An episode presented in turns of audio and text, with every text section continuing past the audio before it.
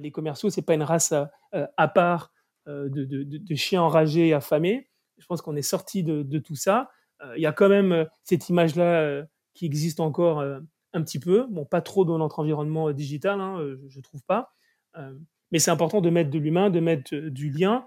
Et pour ça, bah, un client, lorsqu'il achète la solution, notamment sur notre marché hein, français, souvent ils achètent la solution, la valeur, le ROI, mais ils achètent aussi l'humain, le commercial, la commerciale qui est derrière, parce que c'est quelqu'un qui a compris ses besoins, parce qu'il y a un bon fit, parce qu'ils ont confiance en ces personnes-là. Et donc la confiance, elle se crée et au niveau interne de l'équipe, entre les managers et les équipes commerciales, et aussi entre les commerciaux et, et les clients.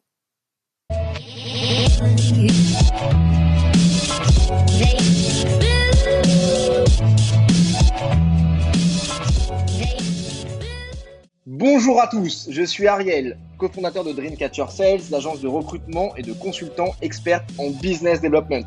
Nous partons ensemble à la rencontre de personnalités inspirantes de la vente. Qu'ils soient entrepreneurs, directeurs commerciaux ou encore business développeurs, nous vous partagerons leurs histoires et leurs tips pour mieux comprendre leur écosystème et vous rappeler que nous faisons un des plus beaux métiers du monde, celui de remettre l'humain au cœur des affaires. Aujourd'hui, nous recevons Frédéric de la société Content Square. Comment vas-tu, Frédéric? Ça va super, Ariel. Écoute, merci euh, pour l'invitation.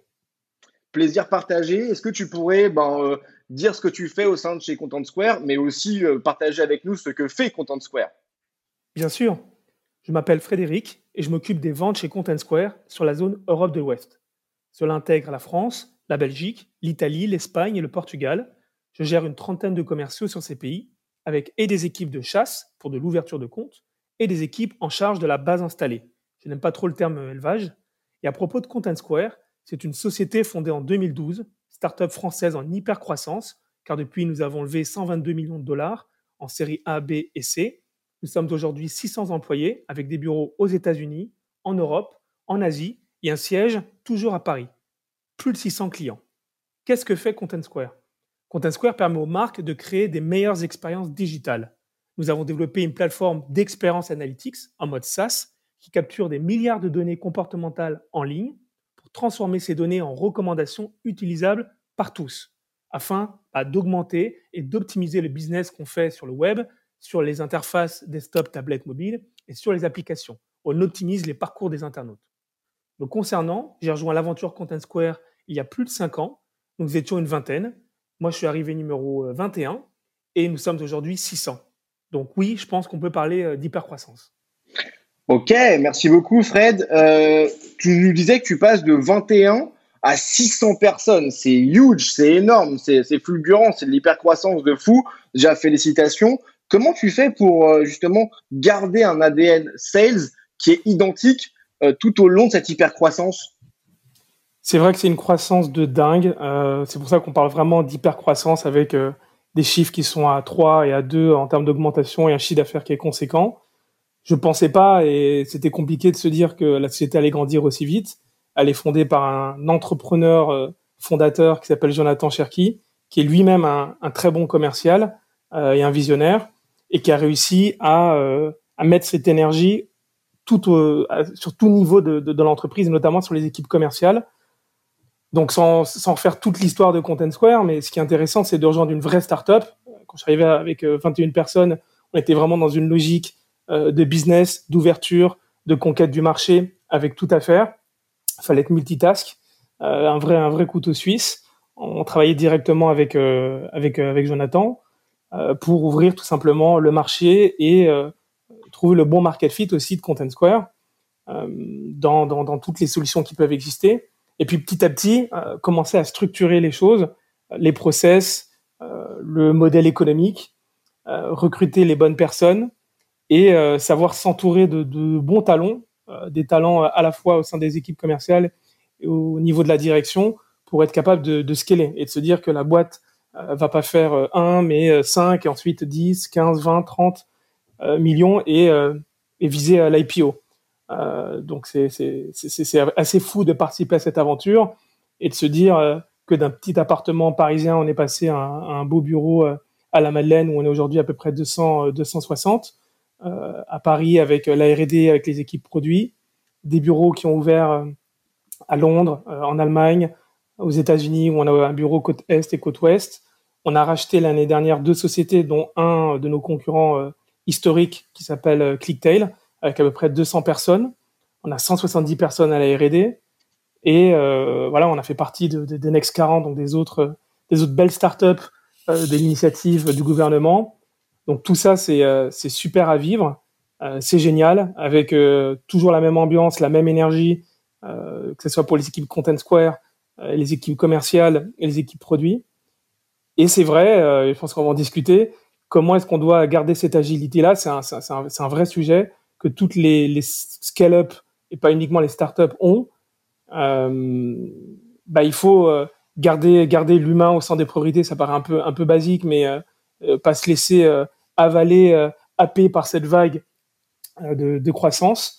Et d'un point de vue commercial, revenir tout le temps au basique. donc moi, je suis assez philosophe là-dessus et en même temps très cartésien et parfois un peu old school. Il faut revenir au basique et, et à l'énergie, à la rigueur commerciale. Il y a rien sans rien. La croissance, l'hyper-croissance de Content Square, elle vient aussi du fait qu'il y a une énorme énergie euh, et beaucoup de travail. Euh, il y a beaucoup de sueur. Ça serait trop beau de se dire que cette hypercroissance, on l'a faite juste parce qu'on arrivé au bon moment et avec euh, le bon market fit.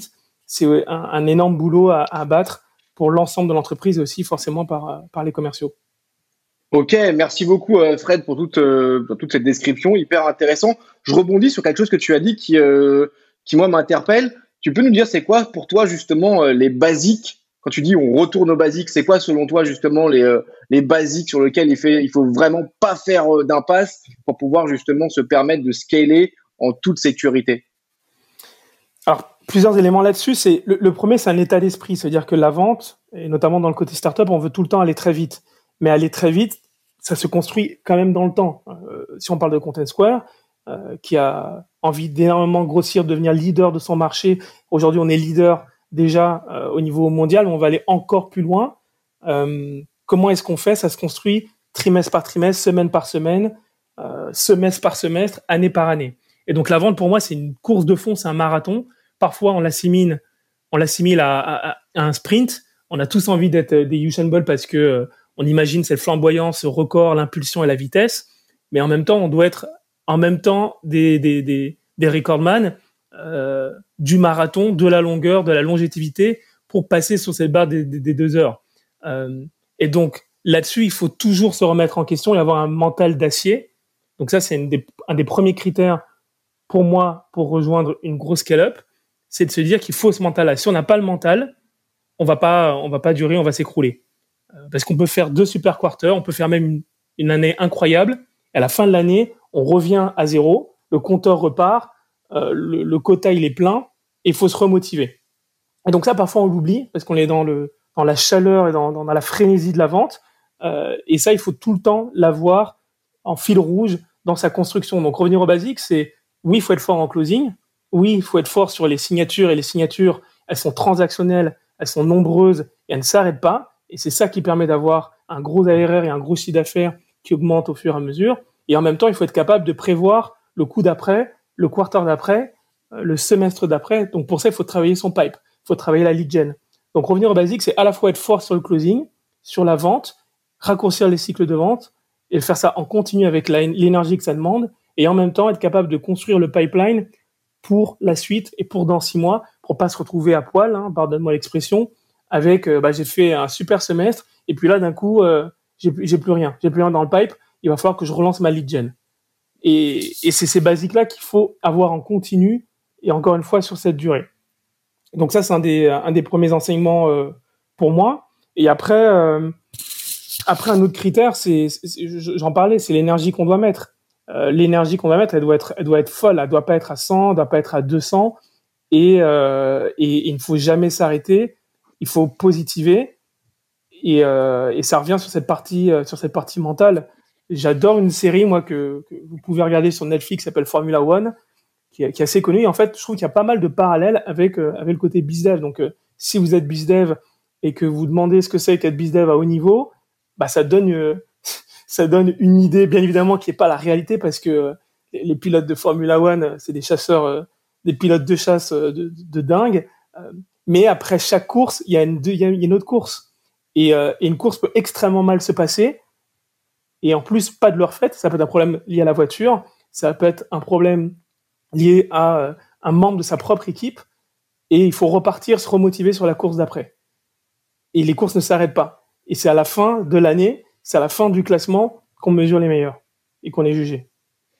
Ok, thanks. Ben, merci beaucoup pour, euh, pour tout. Déjà pour ce TIF New de Formula One et pour euh, effectivement avoir ton avis sur, euh, sur les basiques. tu parles d'énergie, l'énergie effectivement qu'un business doit, doit avoir. Comment toi tu fais effectivement au sein de, l'ensemble de tes équipes sales pour maintenir cette énergie, voire même la pousser euh, à, son paroxysme afin que justement ben, tes sales, qui soient en France, en Belgique, euh, en fait en Europe, puissent justement ben, garder cette motivation et continuer en continu justement à aller chercher du newbies tout le temps C'est une vraie question. Donc moi j'ai en charge des équipes qui font de la chasse, donc de l'ouverture de compte, et aussi des équipes qui font en charge euh, qui ont en charge la gestion de la base installée. Donc c'est déjà deux équipes et deux types de profils qui sont assez différents. Les commerciaux qui vont gérer la base installée, eux, ils doivent gérer euh, des problématiques de, renouvellement client, euh, de faire grandir les comptes, euh, d'intégrer les nouveaux modules, les nouvelles fonctionnalités, et toujours être proche des problématiques de nos clients. Donc c'est un, profil, profil spécifique. On est moins dans, l'urgence, j'ai envie de dire, de la vente, mais plus dans la construction long terme avec les clients. Et de l'autre côté, il y a en effet ces équipes chasse et ouverture de compte tant sur euh, les territoires historiques de Content Square, notamment la France, que sur l'ouverture de nouveaux marchés, comme euh, on a pu le faire en Italie ou en Espagne, où on n'était pas présent euh, il, y a, il quelques temps et que maintenant on commence à avoir une très belle, très belle base installée avec des, références significatives. Donc là, les enjeux sont différents par, pays, je reviendrai peut-être plus tard, mais pour revenir sur ta question de comment est-ce que tu motives des équipes, bah, il faut leur donner un cadre, un cadre où ils s'éclatent. Donc le côté fun, euh, le côté transparence c'est un, point qui est extrêmement important.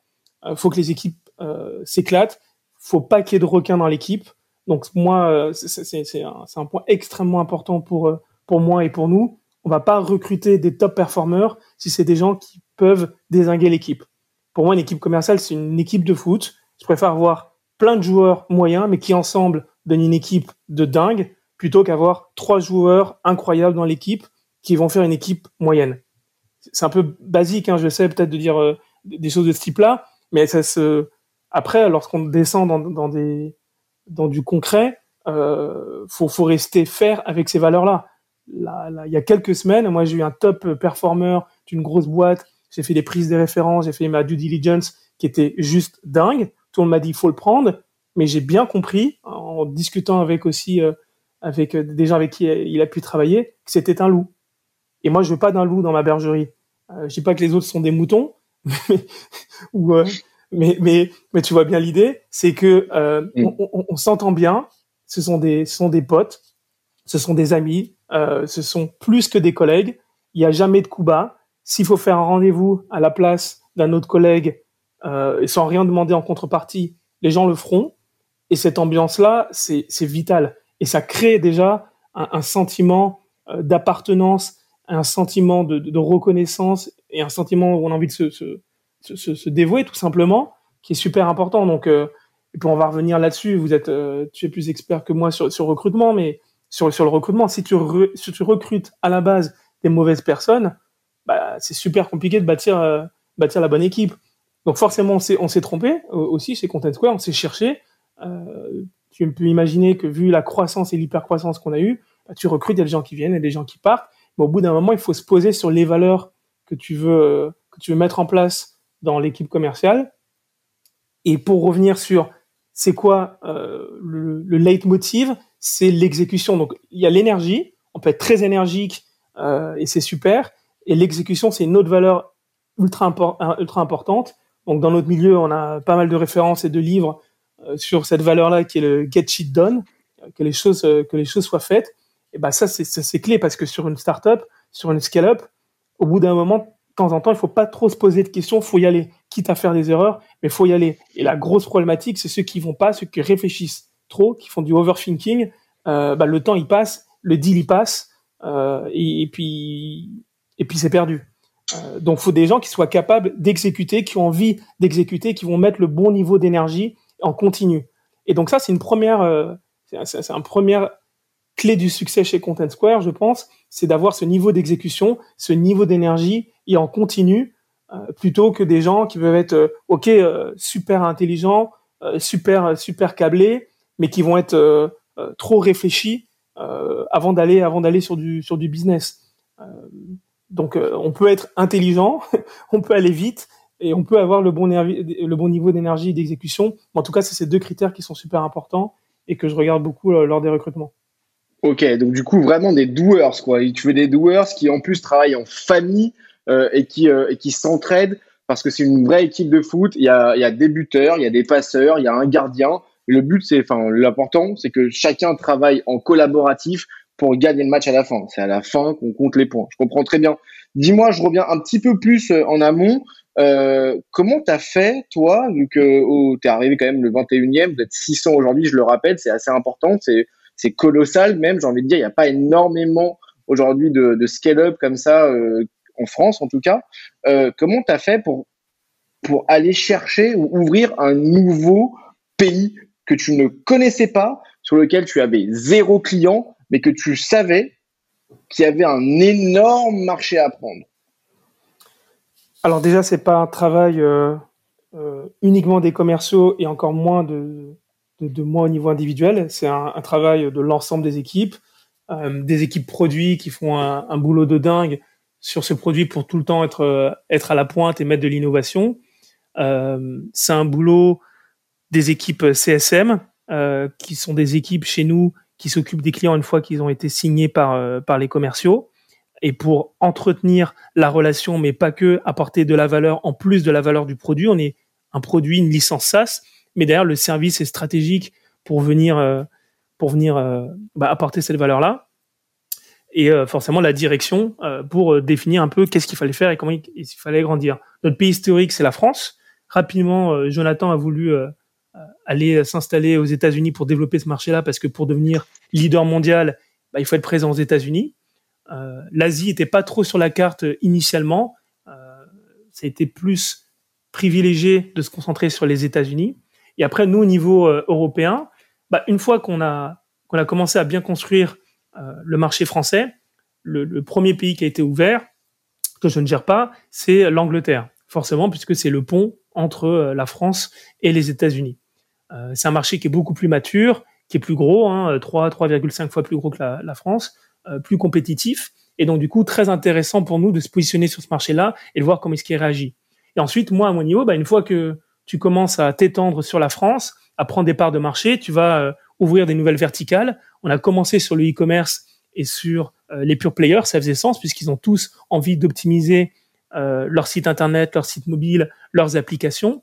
Euh, augmenter les taux de conversion, baisser les taux de rebond, optimiser l'expérience client. Et puis petit à petit, on a ouvert aussi des nouvelles, euh, des nouvelles verticales, des nouvelles industries. Aujourd'hui, on travaille avec tout type d'acteurs euh, dans l'énergie, dans les télécommunications, dans la banque, la finance, l'assurance, sur des sites qui font du contenu, sur des problématiques médias. Donc, il n'y a pas besoin de vendre et d'être un e-commerçant pour travailler Content Square. Et puis, une fois que tu commences à étendre tes industries, bah, tu dis où est-ce que je peux aussi euh, continuer de faire du business, bien évidemment. Et donc là, c'est regarder les pays qui font le plus sens. Et donc en Europe, bah, euh, c'est pas très compliqué lorsque tu prends la France. Euh, il y a la France, il y a l'Allemagne. L'Allemagne, c'était aussi une ouverture par la suite. Et puis à moins mon niveau, l'Italie, la Belgique, l'Espagne, ça faisait complètement sens. c'est partie Europe du Sud. Et donc là, la question c'était mais comment est-ce qu'on y va? En effet, on avait eu l'opportunité d'avoir un ou deux clients à droite à gauche euh, qui étaient présents sur ces marchés-là. Donc ça, c'était plus de l'opportunisme euh, qu'on a a pu euh, qu'on a pu saisir et c'était une bonne chose. Et puis lorsqu'on a dû mettre le plan en marche, notamment sur la partie sales et recrutement, la question c'était est-ce qu'on recrute quelqu'un qui est basé en France ou est-ce qu'on recrute quelqu'un sur place? Donc moi je me suis beaucoup posé la question, j'ai échangé aussi avec euh, avec mes, mes pairs euh, sur ce sujet-là et in fine, je me suis dit que c'était mieux d'avoir quelqu'un qui était présent sur le plateau, donc en France. Mais malgré tout, on a recruté des personnes qui étaient euh, soit des Espagnols, soit euh, des Italiens euh, natifs, mais qui était basé véritablement dans nos bureaux. Pourquoi? Parce que je voulais pas d'un loup ou d'une louve solitaire sur un territoire, sur un marché, qui fasse son business et avec euh, lequel ou laquelle j'aurais peu d'interaction et avec euh, la personne directement sur le business à proprement parler, mais aussi sur euh, le marché en lui-même et les retours marché. Donc là, le choix a vraiment été de se dire que les sales devaient être dans le moule Content Square, dans l'onboarding, le sales enablement Content Square, au cœur du réacteur avec les équipes commerciales, même si ce sont des équipes françaises avec une autre euh, maturité, une autre taille euh, de marché. Euh, et donc ça, ça a extrêmement bien pris. Donc je regrette pas du tout. Ça sera à refaire. Euh, je ferai exactement la même chose. Dans un premier temps, de se prendre euh, et de travailler avec des collaborateurs qu'on va former, qui vont être avec nous, avec lesquels on va pouvoir échanger pour aussi appréhender le marché. Et au bout d'un an, ce qui s'est passé, c'est que là, on s'est dit que ça faisait sens de recruter des gens sur place parce qu'on commençait à connaître le marché sans être présomptueux, euh, mais on commençait à comprendre ce qui fonctionnait, ce qui fonctionnait moins bien, les angles d'attaque, euh, les tactiques, et donc de se dire que là, on pouvait un peu plus lâcher du lest euh, et avoir quelqu'un sur place parce qu'en plus, on commençait à avoir euh, des clients, des demandes, des événements marketing, ce genre de choses qui nécessitaient d'avoir une présence locale. Donc c'est ce qui s'est passé. On a commencé du coup pendant un an avec des équipes qui étaient euh, basées, basées en France, même si elles étaient, euh, c'était des natifs, et ensuite à recruter des gens, des gens sur place. Ok, top. Est-ce que tu penses justement que si tu avais fait l'inverse, tu aurais été plus vite sur justement l'acquisition ben, de nouveaux clients sur place ou pas? C'est toujours euh, compliqué de, de, faire une réponse à posteriori euh, avec un et si, mais euh, euh moi, je, suis content, je suis content de, ce modèle-là parce que on a pu avoir la maîtrise et du sales enablement des commerciaux, du discours et la maîtrise aussi des clients et du marché. Je vais pas entrer dans des considérations culturel, euh, mais les Italiens et les Espagnols achètent différemment que des Français. Et donc, il y a des choses intéressantes à, prendre en compte. Moi, je pouvais avoir typiquement une image en me disant, bon, bah, les Italiens, ils sont comme les Français, ils sont latins, et ils sont potentiellement un peu plus latins. Et ben, je peux t'assurer que les Italiens sont extrêmement rigoureux sur toute la partie légale, process et assessment, euh, tout ce qui est procurement, beaucoup plus que des Français. Beaucoup plus. Ils sont extrêmement paperwork. Et donc, du coup, dans la partie administration euh, des ventes et dans la partie closing, euh, c'est ultra stratégique parce que faire entrer un deal en temps et en heure, si tu n'as pas validé un nombre ultra important d'étapes et derrière les responsables de chaque étape, en fait, ton deal, il glisse tout le temps. Et on a eu le cas avec un glisse, des deals qui glissent de semaines et de mois euh, sur mois parce que tout ce process-là n'était pas bien connu euh, qu'on n'a pas réussi à bien le qualifier parce qu'on se reposait sur des acquis français en disant bon bah voilà on a validé que le signateur il est présent, on a validé que il y avait un process qui était en trois étapes, euh, que chaque étape durait maximum trois jours, donc normalement ça va le faire, le closing il peut se passer en un mois. Eh ben non, eh ben non pas dans, ce marché là. Et ça je pense que euh, on aurait, j'aurais moins senti euh, ces retours là si les équipes n'étaient pas présentes vraiment avec nous. Et si on les mettait pas au contact directement aussi des équipes chez nous en interne, on a en, en, France qui est le siège social, les équipes euh, R&D, les équipes marketing, les équipes CSM, les équipes euh, légales, et donc ça, ça permet d'aller beaucoup plus vite. Donc encore une fois, euh, il y a sans doute des erreurs qu'on a faites, c'est évident. Il y a sans doute d'autres modèles, mais ce modèle-là, au vu de, la taille et du moment où c'est arrivé, je pense que c'était la bonne chose à faire. Et à ton avis, quelle est l'erreur que tu as faite euh, et que tu pourrais justement euh, partager avec, euh, avec nos auditeurs pour nous dire justement, ben voilà pourquoi c'était une erreur et voilà pourquoi euh, c'est pertinent de l'éviter aujourd'hui Par exemple, une des erreurs à éviter et que j'ai pu commettre lorsque le rythme s'accélère et que le train banlieue se transforme en TGV, c'est de ne pas séparer l'urgent et l'important. Cette gestion des priorités peut sembler euh, évidente à froid, mais dans le day-to-day, ce n'est pas si limpide ce n'est pas parce que quelque chose est urgent qu'il est important. L'inverse peut également être vrai. Approche euh, très pragmatique que je vais te donner. Tu es directeur euh, ou manager commercial, c'est la fin de ton quarter. Forcément, il faut faire le chiffre. Une personne de ta team a besoin de toi sur un rendez-vous de closing, mais sur le même créneau, tu as déjà un rendez-vous. C'est un entretien avec un candidat que tu as déjà vu à peu près euh, trois fois, on va dire, et qui te plaît vraiment. Tu aimerais même potentiellement embaucher cette personne. Comment gérer cette situation entre le recrutement d'un sales, où l'on pourrait se dire que c'est moins prioritaire que du business? Il faut revenir sur ce qui était important et pas juste urgent. N'y a pas de bonne réponse, mais en fonction du contexte et surtout du timing de croissance de la société, le rendez-vous avec le candidat pourrait être plus important pour tes neuf prochains mois. Pourquoi? Car si tu cherches à recruter un commercial, c'est qu'il va porter un quota qui va forcément aider l'équipe et t'aider à atteindre l'objectif global. Mais si tu ne recrutes pas maintenant, tu vas devoir relancer les démarches pour trouver un autre candidat avec tout le temps que ça prend. Et tout ce temps-là, personne ne portera le quota à sa place. Donc dans mon exemple, le candidat a en réalité finalement accepté une proposition d'une autre startup et le rendez-vous où j'ai accompagné mon sales, bah, il ne s'est pas transformé en rendez-vous de closing ni en deal. J'ai donc tout perdu. Bref, il faut vraiment agir vite en startup. Trop prendre son temps peut vous tuer, peut vous faire louper une opportunité telle qu'elle soit. C'est ça la gestion des priorités en startup. Faut aller vite, faut faire. Ok, thanks. Euh, je, vois, parfaitement, effectivement. Donc, vraiment des, doers, des mecs qui foncent. Euh, c'est vraiment du test, learn, fix, quoi. Genre, mais arrêtons de se poser 50 000 questions, avançons et on verra bien euh, en avançant. C'est un peu finalement genre la, définition de l'entrepreneur. C'est-à-dire, l'entrepreneur est une personne qui saute d'un avion et qui construit son parachute pendant qu'il est en train de, de sauter finalement. Bah, c'est sûr que pour grandir, c'est ce qu'il faut et c'est ce qui fait la, la, force de Content Square de manière générale qui l'habite. C'est ce qui a fait sa force dans son, sa phase d'hypercroissance. Aujourd'hui, aussi vu notre taille, euh, les problématiques sont un petit peu différentes. Comme j'expliquais, on a une phase de, de, croissance très importante. Euh, la phase de croissance continue, euh, même sur le marché français, bien évidemment, sur d'autres marchés européens et sur d'autres marchés internationaux. Mais on est aussi dans une phase où on doit faire grandir nos clients actuels, la base installée, comprendre leurs problématiques. Et donc, c'est le boulot d'une autre équipe. c'est un boulot qui est extrêmement important et, prenant aussi. Euh, et encore une fois, l'énergie euh, et l'accélération, ça veut pas dire et le côté doers, ça veut pas dire faire n'importe quoi, mais, euh, mais, il faut faire, c'est sûr. Tout à l'heure, tu me disais effectivement, euh, c'est on va on va hyper vite, on garde cette agilité, mais est-ce que cette agilité n'a pas un lien direct avec le process et la transparence que tu mets au sein du process Parce que je sais que toi, tu portes vraiment un intérêt et, euh, c'est une, enfin, très très forte et c'est une valeur essentielle pour toi justement la transparence, toi envers tes équipes et tes équipes envers toi également. Donc, en effet, une des valeurs qui est ultra importante, euh, qui est essentielle pour moi, c'est euh, la transparence et la justice. Euh, parce que avec ça, tu gagnes la confiance des équipes. Tu permets de faire tomber le masque aussi des équipes.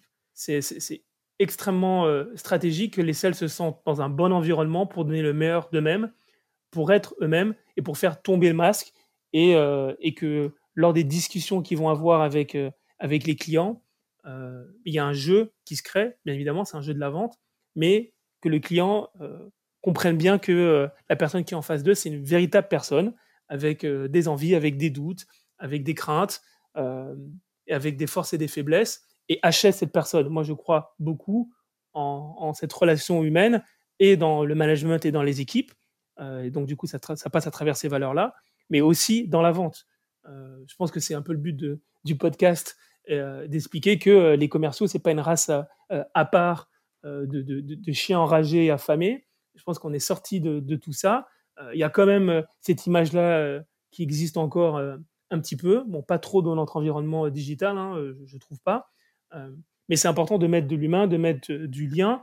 Et pour ça, bah, un client, euh, lorsqu'il achète la solution, notamment sur notre marché hein, français, euh, souvent ils achètent la solution, la valeur, le ROI, mais ils achètent aussi l'humain, le commercial, la commerciale qui est derrière, parce que euh, c'est quelqu'un qui a compris ses besoins, parce qu'il y a un bon fit, parce qu'ils ont confiance en cette, ces personnes-là. Et donc la confiance, elle se crée et au niveau interne de l'équipe, entre les managers et les équipes commerciales, et aussi entre les commerciaux et, euh, les clients.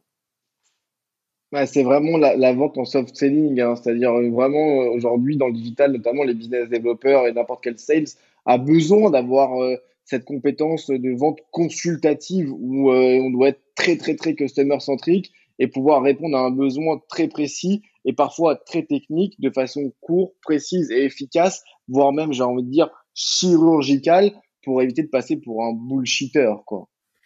Oui, c'est ça. Euh, je crois que toi, tu as une approche justement assez euh, scientifique de la fonction euh, commerciale. Et c'est sûr qu'il y a énormément de KPI, de process, d'outils, de techniques de vente. mais quand je parlais de revenir au basique, c'est que tout ça, c'est génial. Mais s'il n'y a pas la base, s'il n'y a pas l'empathie, s'il n'y a pas la bonne énergie, s'il n'y a pas la bonne exécution, en fait, des process et, et des techniques de vente, ça ne fonctionne pas. Et on ne peut pas faire des robots de la vente. Hein. Je ne crois pas un jour qu'il y aura des robots de la vente, euh, parce que c'est avant tout un domaine qui est euh, beaucoup basé sur le relationnel et sur l'humain.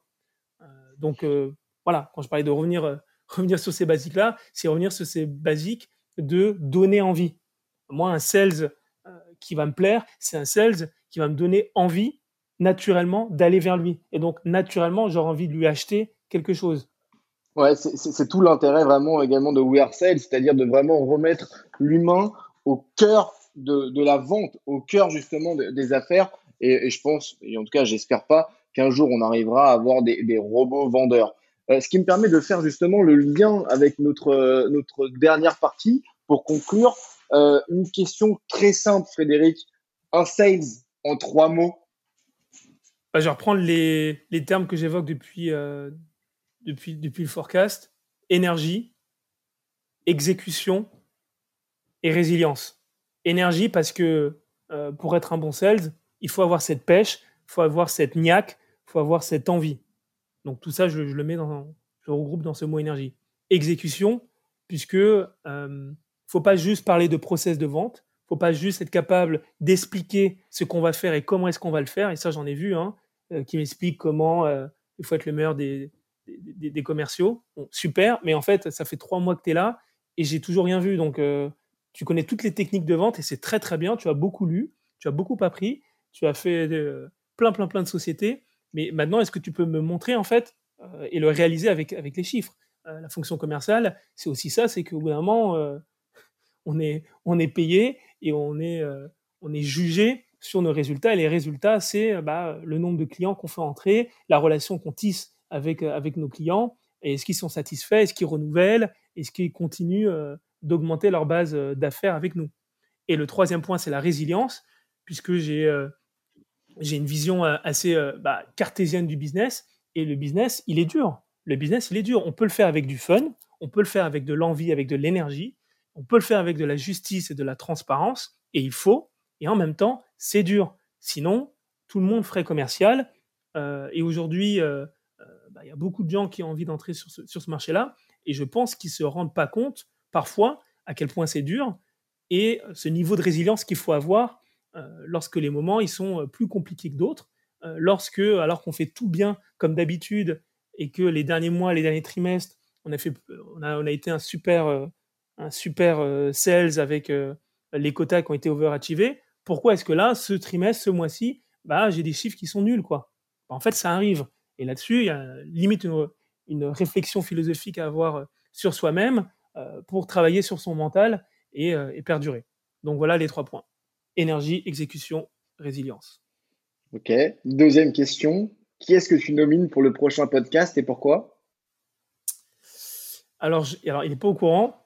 Je vais peut-être lui envoyer un petit SMS après.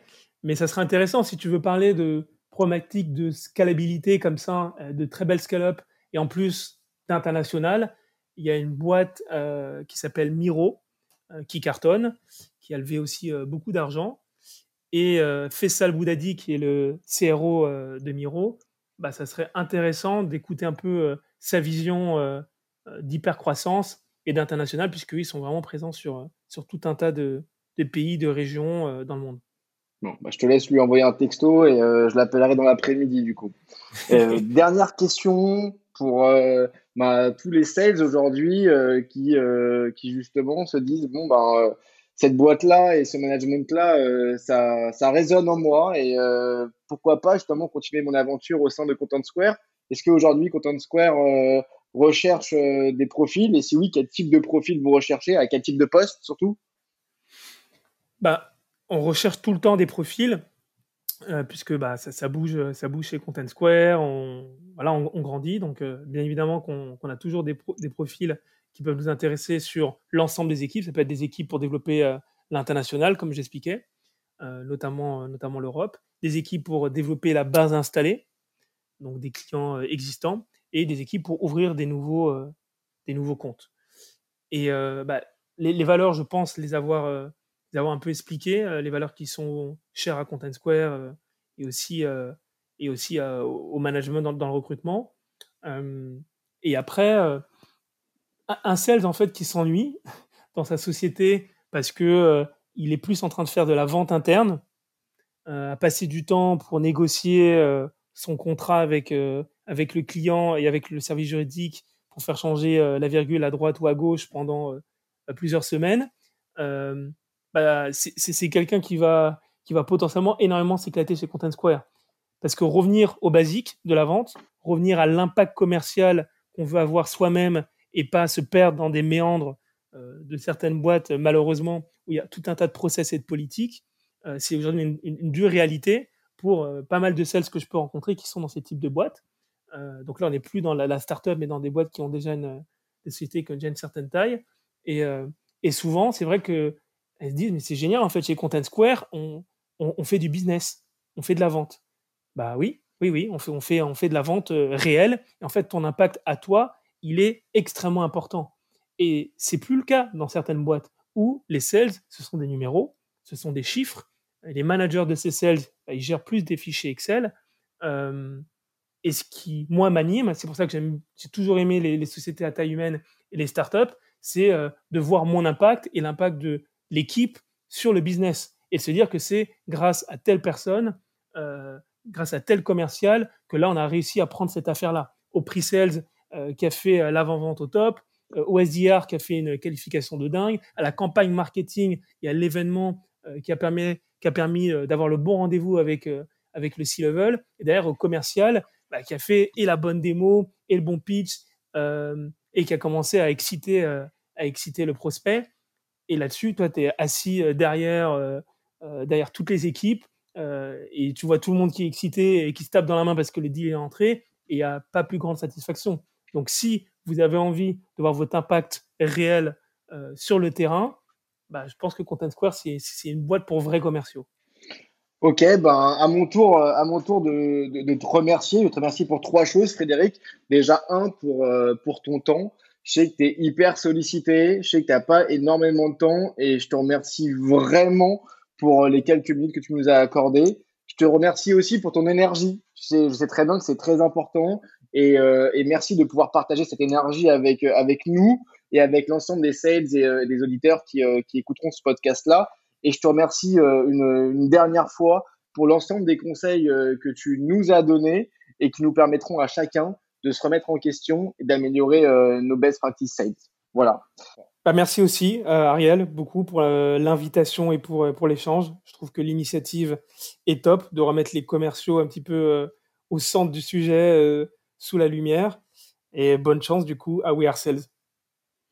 Merci beaucoup Fred, merci pour tous ces encouragements et euh, ben, euh, bon courage pour la suite, même si je pense que ben, le TGV euh, ne cessera d'accélérer et j'espère que vous aurez de, super bons profils qui arriveront chez Content Square. Je t'embrasse et à très vite. Ciao ciao Fred, bye bye.